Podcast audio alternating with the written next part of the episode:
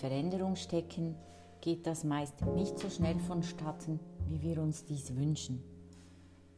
Die vorgesetzte Person, die ist immer einen Schritt voraus. Das zeigt uns das Beispiel des Modells von Levin. Der hat so einen Change-Prozess beschrieben. Da gibt es so verschiedene Stationen, an welchen der Mensch vorbeiläuft. Beispielsweise Nummer eins ist der Schock. Das kann nicht wahr sein. Zweitens die Ablehnung. Das stimmt nicht, das geht nicht, das kann man nicht machen. Drittens kommt die rationale Einsicht. Na, vielleicht, vielleicht doch.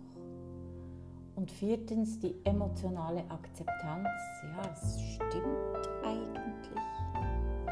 Fünftens das Lernen. Ich kann es ja mal versuchen. Und das ist dann gefolgt, äh, dieser Schritt 5 von Try and Error, bis wir zur Erkenntnis kommen, Nummer 6, es geht ja tatsächlich, ja, es könnte klappen. Und Nummer 7 schließlich die Integration, dann ist es schon fast selbstverständlich.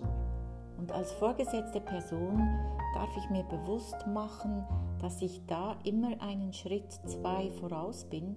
Also wenn ich schon bei der Erkenntnis angelangt bin und meine Mannschaft ist immer noch bei der Einsicht oder vielleicht sogar noch bei der Ablehnung, dann gilt es, die Menschen dort abzuholen.